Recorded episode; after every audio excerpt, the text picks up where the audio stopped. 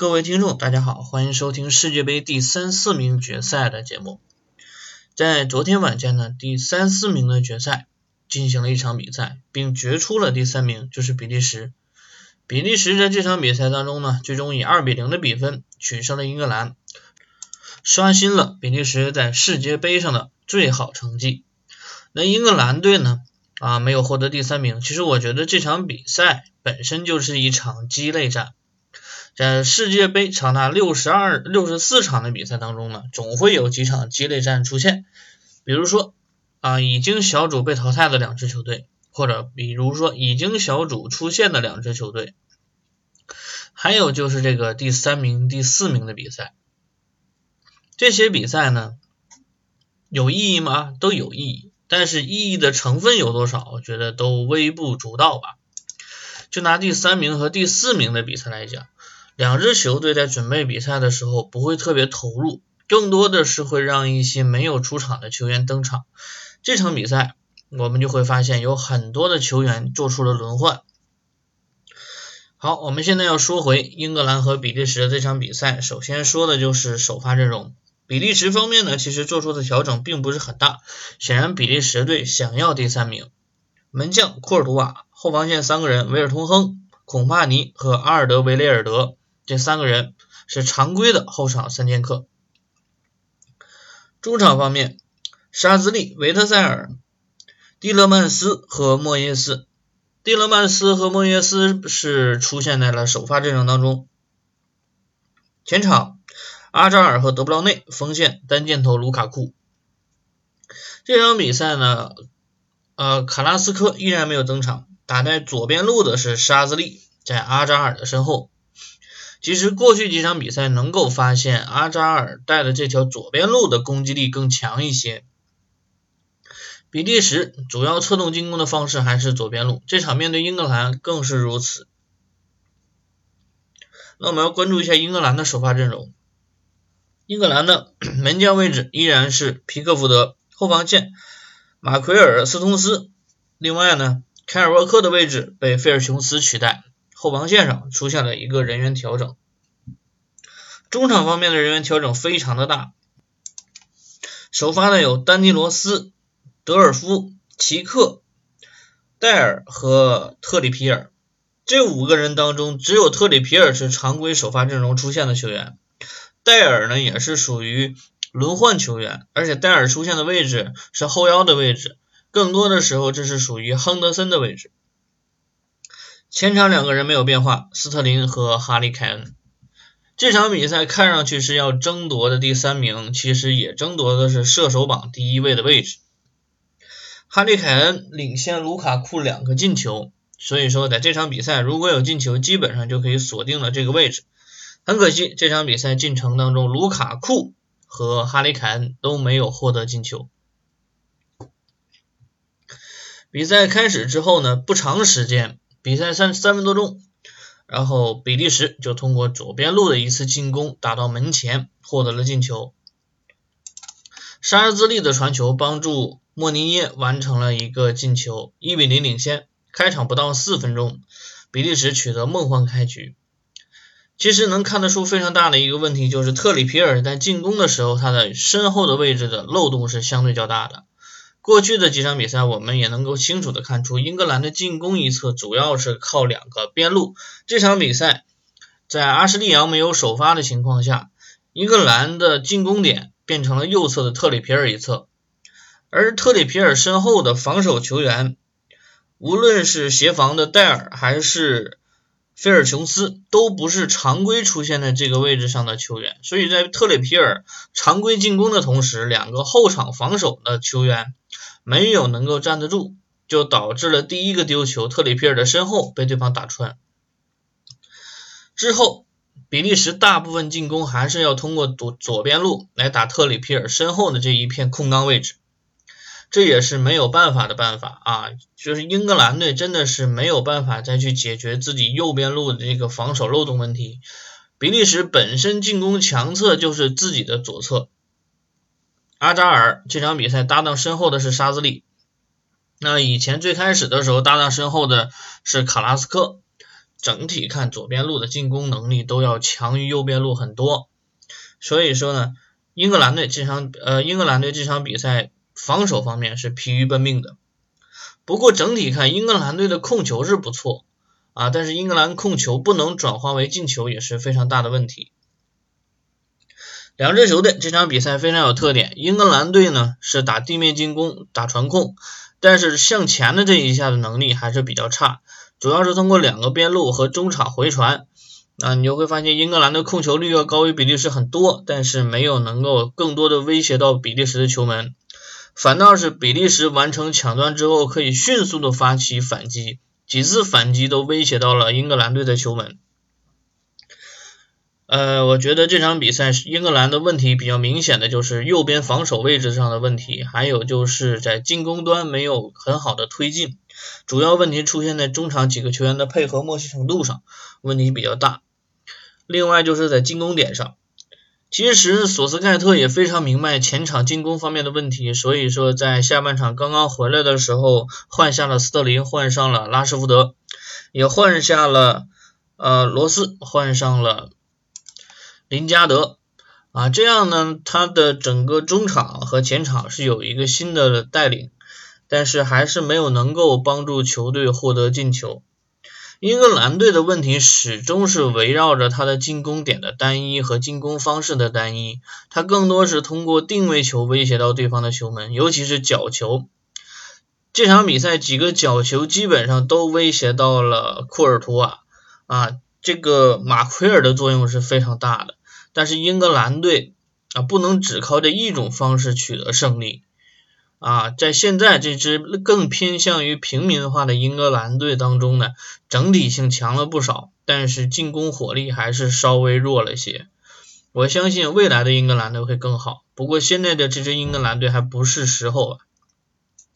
比利时队刷新了自己的历史最佳战绩，但是比利时队下一个两年和下一个四年会怎样，真的不知道。有很多球员可能会离开国家队，很多球员已经力不从心。比如说孔帕尼，应该不会再出现在下一届世界杯的赛场上了，年龄比较大了。那同样的，阿扎尔和德布劳内的年龄也不是特别年轻了。如果缺少了一些主心骨，这支球队的进攻包括组织也会有一些问题。说回这场比赛呢，整个比利时队准备的更加充分，专注度也更高一些。对于他们来讲，第三名也是可以刷新历史的一次机会，所以他们很努力的去进行这场比赛。这场比赛除了自己左边路的控制和推进之外呢，呃，选择了抓对方内部空当这一点抓的也是非常好。他们抓的是马奎尔和斯通斯移动速度上的问题。所以卢卡库经常会转选择他们两个之间的一个空当穿插，至少有两次机会，他有机会是直接面对呃皮克福德，但是因为人球结合这一点没有做得很好，所以导致球没有控好，没有能够形成射门，最后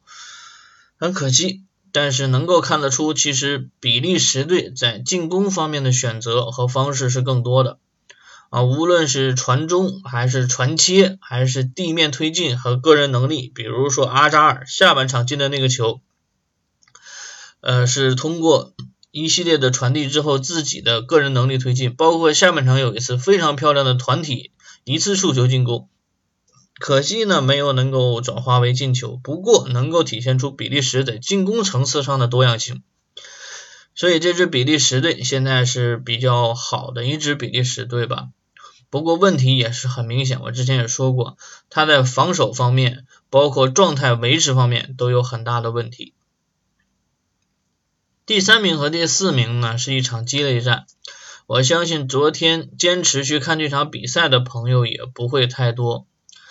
包括昨天我会发现官方的解说，还有就是广告植入啊，包括中场评论都比之前的比赛差了很多。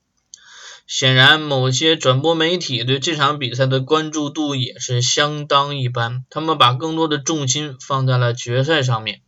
好，那今天晚上呢，就要出现的就是世界杯的这个决赛。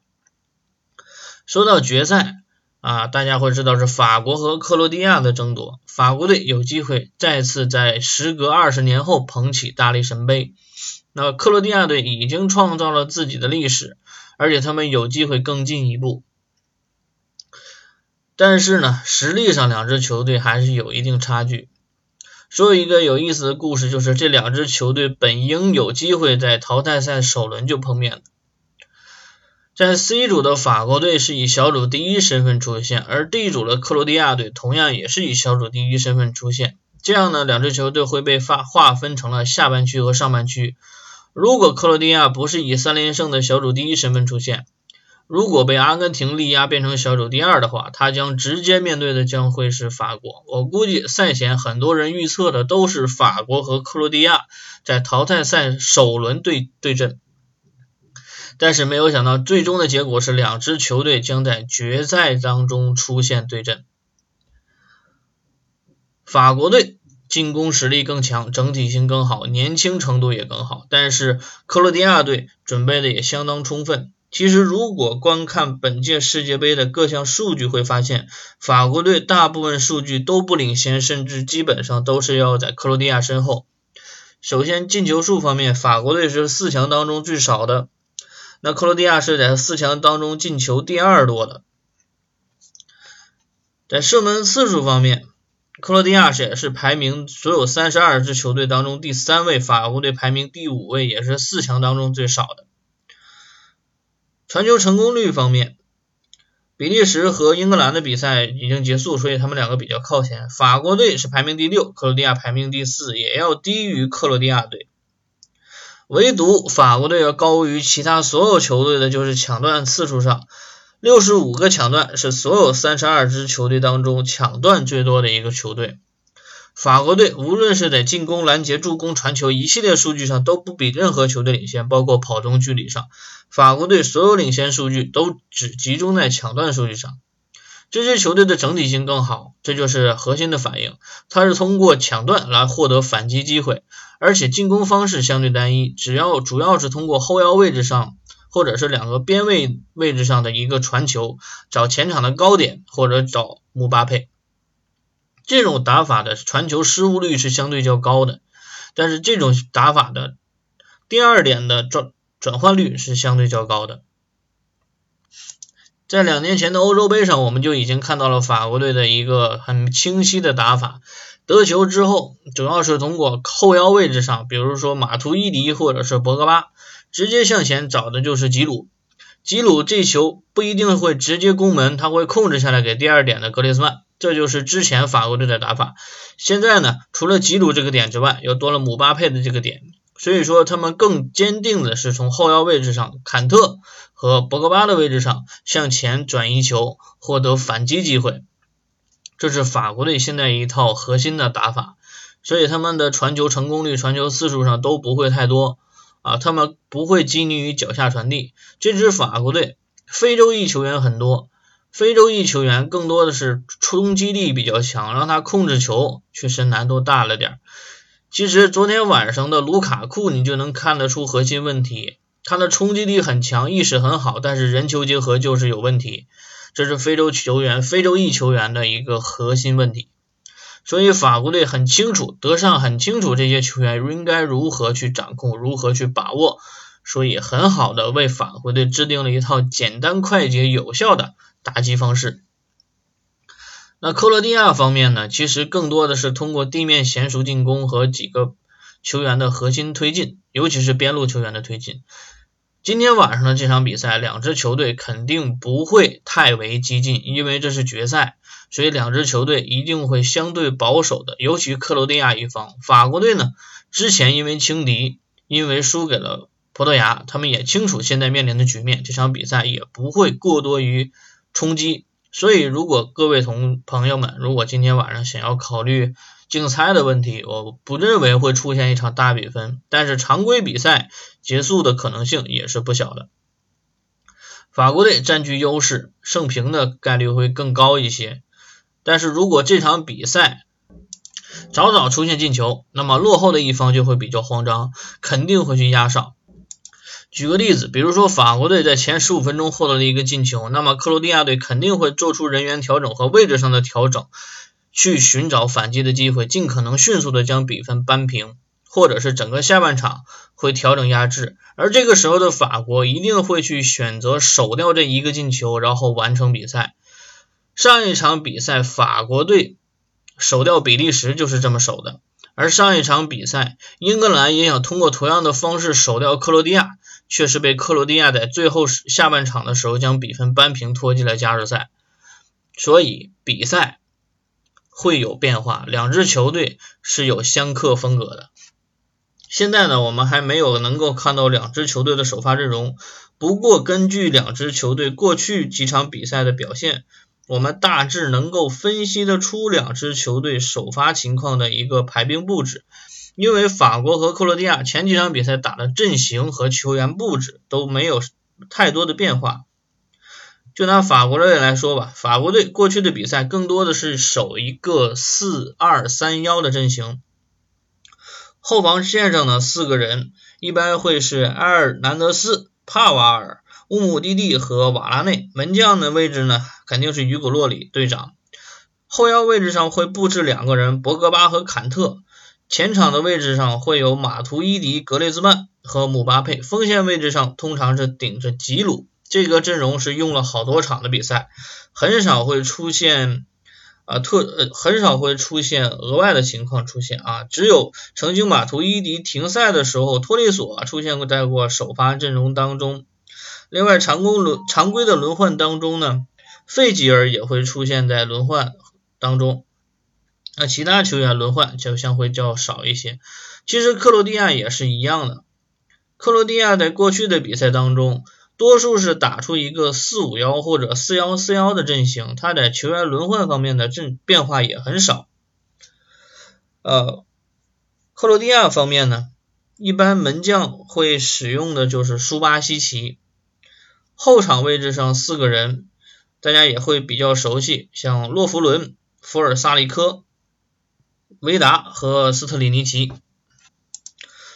前场中前场的位置上呢，一般是佩里西奇、拉基蒂奇、曼朱基奇和雷比奇。那后腰这个位置上的调整一般会比较大，有的大部分时间呢，其实上的是布洛佐维奇，有的时候也会上克拉马里奇。如果上克拉马里奇的话，阵型会偏重一个四二三幺的阵型。锋线位置上，几场比赛多数是用的曼朱基奇。整个克罗地亚在球队的布置上呢变化不多，一般在后腰位置上会有一些轮换的位置。另外呢，这场整个克罗地亚队在大面积调整，只有在对冰岛的比赛当中调整巨大，那是小组赛的最后一场，已经确定小组出线的情况下，做出了一个相对较大的调整和阵容上的调整。那整体克罗地亚和法国队这场比赛肯定会拿出自己的最强阵容，以我刚才说的一个。阵型来讲，包括球员布置来讲，两支球队应该不会偏离，应该会是以这种方式来打，除非球员有受伤的情况。我们很期待今天晚上的世界杯决赛能给我们奉献出一场非常经典的世界杯决赛。二十年前，克罗地亚第一次闯进了四强；二十年前，法国队首次捧起了世界杯的冠军。二十年后，两支球队在世界杯决赛。共同相遇。二十年前的这场比赛，可能对于更多八零后来讲，有着非常深刻的意义吧。我相信很多八零后的朋友们还保留着法国夺冠的那届的球衣，保留着那支克罗地亚队的球衣。到了现在，两支球队决赛相遇，二十年的时光转眼即逝。那这两支球队再次站在这里，到底谁会是新的冠军？今天晚上。就刚就将呃揭晓最后的谜底。之前呢，媒体已经炒了好久这场比赛，也炒了很多关于三四名决赛的内容。我觉得这场比赛单纯的就是一场非常期待、非常经典的比赛，一定会啊载入史册，会让我们看到更多有意思的故事。法国队这支球队。绝对是有连续冲击冠军的能力。那克罗地亚队呢？可能黄金一代也即将谢幕，应该算得上是最好的两支球队，碰面的时机，比赛一定好看。那在这期节目结束之前呢，我们还是希望啊大家也要关注一下我们中甲和中超联赛的比赛进程，因为中甲联赛的新的赛程已经开始了，那中超联赛也将在中周周中的时候开始。还是我之前承诺给大家的，也将为大家奉献上一期中超的节目啊，关于转会球员的情况，大家也可以持续关注我们的节目。那这期节目呢就告一段落，我们期待世界杯决赛之后的最后一期节目的相遇。那本期节目到此结束，我们下期节目再会。